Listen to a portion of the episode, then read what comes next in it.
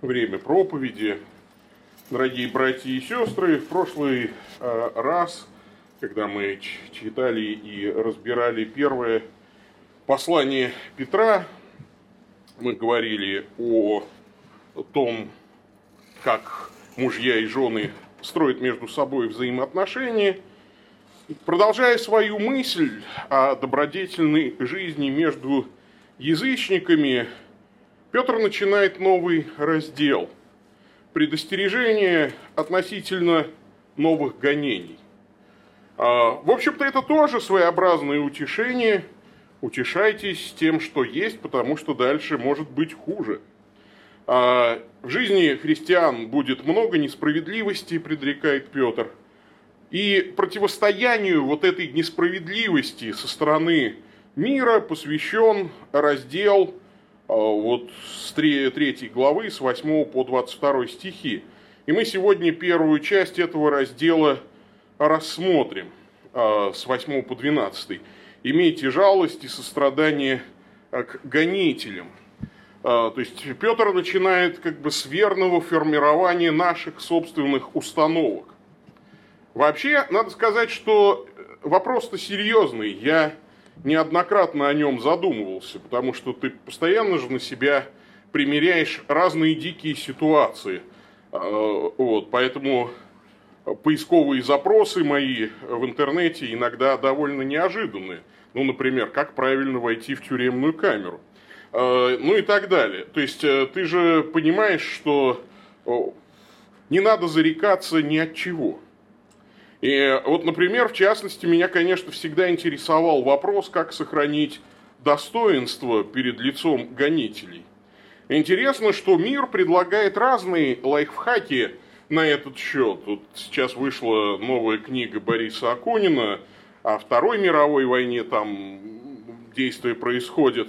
И там один офицер из штрафбата, бывший в фашистском плену и в фашистском концлагере, ну, делится своим – Э, лайфхаком, потому что э, вот в том лагере, где он был, ну, Акунин, конечно, у него это собирательный образ, но он знакомится, э, конечно, с воспоминаниями разного рода заключенных. И вот этот опыт он как-то суммирует в своих некоторых положительных персонажах, вот для него положительных. И вот один из разжалованных бывших майоров – Э, рассказывает, у нас в Вольфенвальде в 42-м был унтерштурмфюрер Кляйн, мастер дрессировки. Кляйн как делал? Встречал каждую колонну у ворот и пропускал по одному, пусть будь там хоть тысяча человек. Не ленился.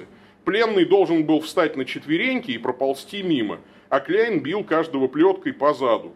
Кто отказывался вставать на четвереньки, сразу пристреливал. Представьте себе картину. Очередь из ползущих людей и сбоку трупы. Называлось это у него по-научному «выхолащивание жеребцов». Оставались только согласные быть меренными, а потенциально проблемный элемент устранялся сразу. Как же вы выжили? А у меня иммунитет был, получил прививку в 37-м, когда находился под советским арестом. Человек со мной в камере сидел, интересный, пожилой, из царских дипломатов – научил одному секрету, как сохранить достоинство, когда его хотят отобрать люди, которые могут сделать с тобой что угодно. Надо мучителей дегуманизировать, он это так называл. То есть, расчеловечить, не считать их людьми. Вот овчарка лагерная, она же тебя унизить не может, если облает или даже укусит. Потому что она не человек, а собака, натасканная на злобу. Также надо относиться и к этим. Они не люди, стыдиться их незачем. Поэтому я перед штурмфюрером преспокойно встал на четвереньки, да еще улыбнулся, когда он меня плеткой ожег. Потому что подумал, когда-нибудь я тебе, злобная собака, за это отплачу. Вот это время и наступило. Я на фронте, и у меня оружие. Но с тем эсэсовцем вы навряд ли встретитесь. А я не Кляйну тогда улыбнулся. Я и в лицо-то ему не смотрел. Какое у овчарки лицо. Я улыбнулся свастике на пряжке. А она тут близехонько. Я, лейтенант, очень сильно воевать хочу. Ну, в общем, э, так, такой вот лайфхак – расчеловечить врага, не считая его человеком. И я вот подумал, а как вот с христианской точки зрения? Наверное же, ну так нельзя, надо же любить врагов, заповедует нам Господь. Но есть некое рациональное зерно э, вот в этой дегуманизации. Пожалуй, это правильно. Только нужно не человека считать животным, а действительно отделить человека от греха. Вот э, мне задали вопрос в этот понедельник, как истолковать слова из 14-го псалма. Там написано, кто может пребывать на горе Господней, кто может обитать вот, на святой горе его. Тот, кто ходит непорочно и делает правду, это все понятно. Но там есть четвертый стих, тот, в глазах которого презрен отверженный. То есть человек, которого отверг Бог. Человек, отвергнувший Бога, и Бог его тоже отверг. То есть ну, такой грешник. И к нему вот псал, псалмопевец призывает как бы относиться с презрением. Но презрение не злобное. И уж, конечно, не мстить а, призывает нас Господь. Потому что презрение бывает двух видов. Злобное, когда ты не отделяешь человека от греха и желаешь уничтожить человека и отомстить. А христианское – это когда презрению подвергаешь ты ту болезнь, обезобразившую образ Божий. Желаешь этот образ Божий очистить или, по крайней мере, предоставить это Богу. А, и сразу как-то вот, ну, такой образ, не овчарки, а человека, очень сильно обмазанного, ну, дерьмом, например, да, он не похож на человека. Но важно помнить, что там под нечистотами человек, который может стать вашим братом во Христе. Вот того человека нужно любить, а вот зловонием вот этого дерьма можно и нужно гнушаться. Его не надо целовать, э, это дерьмо, не надо его возлюбить. И поток нечистот от человека может быть довольно сильным. И он может сбить нас с ног или даже убить нас. Но это делает вот именно поток этой злобы. Что же, э, обижаться на зловонный сель, который вдруг исшел из этого человека? И как же выработать вот такое отношение к гонителям, то есть как к людям, которые обмазаны довольно большим слоем нечистот, ненависти к вам? Апостол Петр начинает давать свои советы, христианские советы на этот счет. Как же нам сохранить достоинство, когда э, мы встречаемся с людьми, которые могут сделать с нами все, что угодно, и мы бессильны как-то им помешать. И опять же начинается все очень и очень парадоксально. Надо любить даже врагов, отделяя их от того вот потока нечистоты, который через них изливается на вас. И этот поток может быть даже убийственным. Давайте прочитаем 1 Петра 3 главу с 8 по 12 стихи. Наконец, будьте все единомысленные, сострадательны, братолюбивы, милосердны, смиренно мудры. Не воздавайте злом за зло или злословием за злословие. Напротив, благословляйте, потому что вы к тому были призваны, чтобы унаследовать благословение. Ибо кто хочет любить жизнь и видеть дни добрые, да удержит язык от зла и уста от речей лукавых да уклонится от зла и да делает доброе, да взыщет мира и да устремится к нему. Потому что очи Господни обращены к праведным, и уши его к молитве их. Но лицо Господне против делающих злое. Итак, три этапа а, вот здесь советует э, пройти нам святой Петр, чтобы подготовиться к очень важным испытаниям, которые могут случиться в нашей жизни. Все начинается с формирования правильного характера. Прежде чем возлюбить врагов, тренируйтесь на братьях, говорит Петр. Да, то есть, ну вот как тренируйся на кошках, помните, да, там вот, э, потому что э, врагов возлюбить трудно, а братьев, ну все-таки чуть-чуть же легче, они же все-таки ну, нормальные. Поэтому вот восьмой стих начинается с того, что давайте вот все между собой сначала решить все распри. И это на самом деле вызов для нас. Мне кажется, что церковь, а, вот она часто не понимает этой истины, что нельзя возлюбить мир, пока ты не научился братьев возлюблять, если можно так выразиться, извините. Все начинается с формирования правильного характера. Единомыслие, хомофронес, единомышленный, слово э, как такое внутреннее единство отношениях, в отношениях к духовному, которое делает немыслимой ересь. Это мир в отношениях в доме. Э, это умение помириться там, где вы, кажется, совершенно разошлись. Это умение поставить себя на место другого человека, умение помыслить, как он, снисхождение к его образу мыслей – через поиск каких-то общих мест, других точек соприкосновения, находите то, что вас может сблизить с братом или сестрой. Какие-то общие мысли, общие темы, общие места. Сострадательность, э, симпатийс, симпатия. Э, сострадательность, то есть полной симпатии, разделяющей чувства. Это готовность проникнуть не только в мысли, но и в чувство другого, и разделить их, будь то горесть или радость. То есть не только умом понять его, но и посочувствовать, э, находить чувство для соприкосновения. Братолюбие, Филадельфой, братолюбивый, готовность отнестись к ближнему твоему как к брату. Мы об этом уже говорили. Для Петра это важный момент, когда он, помните, говорит, братство любите – то есть вот здесь как раз братолюбие.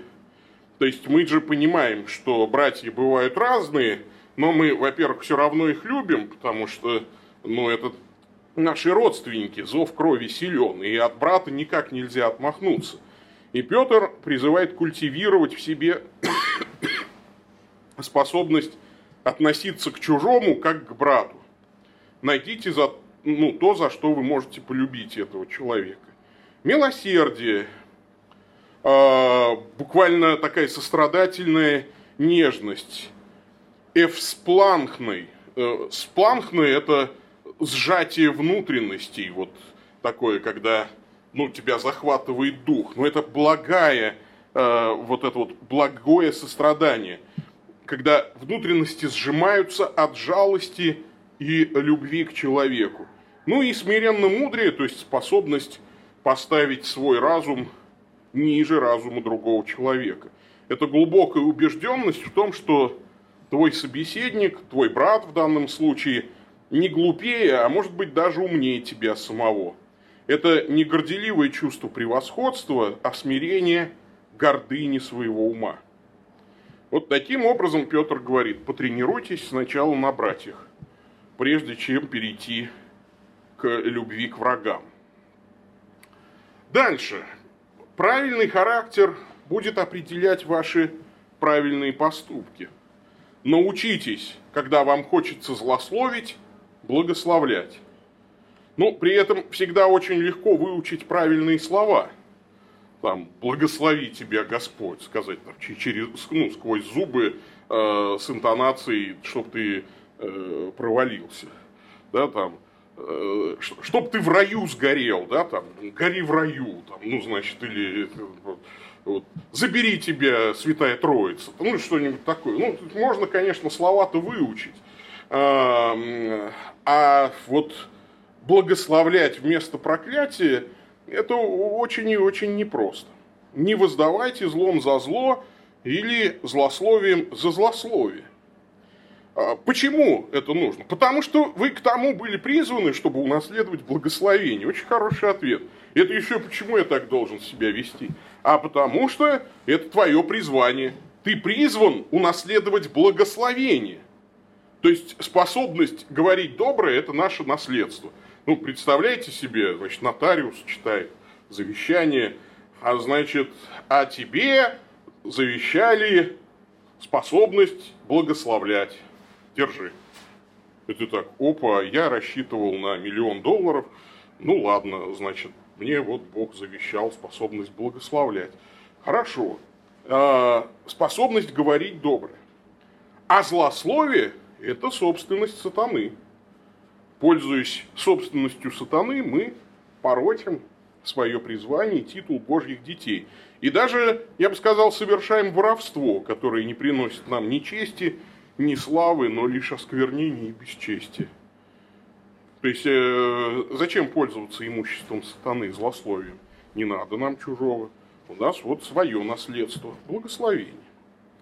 Но возникает вопрос, а каким образом воздержание от зла и хитрости, от речей лукавых, да, тут написано, поспособствуют улучшению качества нашей жизни? Ну, э, как сказать, э, вот здесь Петр довольно практически говорит, если любишь жизнь и хочешь видеть дни добрые, удерживай язык свой от зла и уста от речей лукавых. Уклониться от зла нужно, делать добро, искать мир и стремиться к нему. Э, очень простое, простое наблюдение. Злословие и коварство могут очень сильно сократить вам жизнь. Просто буквально сократить жизнь, спровоцировав конфликт такой силы, что враг захочет вас устранить физически. Поэтому лучше не злословить и коварных планов не строить. Потому что иногда люди, у людей получается не злословить, например. Ну, тебя злословят, злословят, там развернули против тебя в интернете кампанию по очернению. А ты в ответ ничего не отвечаешь, но зато ты думаешь, так, позвоню-ка я своему знакомому, у него сосед полковник ФСБ, да и нашлем на него, наверное, проверочку какую-нибудь, да, там. Злословить-то я не буду, но коварный план какой-нибудь я построю, чтобы ему отомстить. У меня есть, пожалуй, рычаги влияния на этого человека. Я знаю, э, где у него э, смерть, да, как у Кощея Бессмертного хранится. И тут ведь можно нарваться на ответку, говорит Петр. И кто знает, не сократится ли ваша жизнь от этого. В притчах сказано – Кроткий ответ отвращает гнев, а оскорбительное слово возбуждает ярость. Поэтому поступайте правильно. Не только воздерживайтесь от злословия, но и воздерживайтесь от, от всякого, всякого рода коварных планов.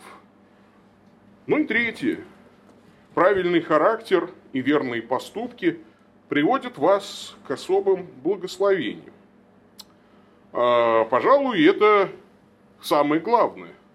Вот если вы а, ваших врагов отделите от тех грехов, которые они совершают, вот эти грехи на вас идут, да, ну, то есть, ну, бывает, что вот человек, как бы, ну, его стошнило на вас, да, там, ну, он не хотел, может быть, бы сам по себе, но он попал вот в такую ситуацию, когда какие-то бациллы это спровоцировали, какие-то микробы. Ну, глупо обижаться вот на то, что на вас там э, вылилось. И человек этого, может быть, бы и не захотел при других обстоятельствах. Но вот его обманул сатана, и он, его уловил сатана в свою волю. Вот он теперь погибнет, э, если не раскается. И э, вы должны помнить, что Господь на вашей стороне. Ваши молитвы будут услышаны, если вы вот так будете, э, значит, себя вести. И Господь не будет противодействовать вам, а будет противодействовать им. То есть на вашей стороне моральная правота. Ну, э, силу-то в правде, мы же знаем с вами, да, кто, э, кто прав, тот и сильнее. И вот правда Божия в данном случае обладает огромной силой. Очи Господни обращены к праведным, и уши его к молитве их. Но лицо Господне против делающих злое. Если вы начнете э, со злобой относиться к своим врагам, то вашим врагом станет и Господь. Вот такой парадокс. Лицо Господне против делающих злое. А если вы начнете благословлять и делать добро, то Господь ваш союзник и не будет препятствий для ваших молитв. Вот такое наставление дает нам святой апостол Петр. И к этим наставлениям было бы неплохо прислушаться. Давайте еще раз их вспомним. Приобретайте сначала качество миролюбивого характера, тренируйтесь на братьях, в единомыслии, в братолюбии, в сострадательности, в милосердии, в смиренном мудрии.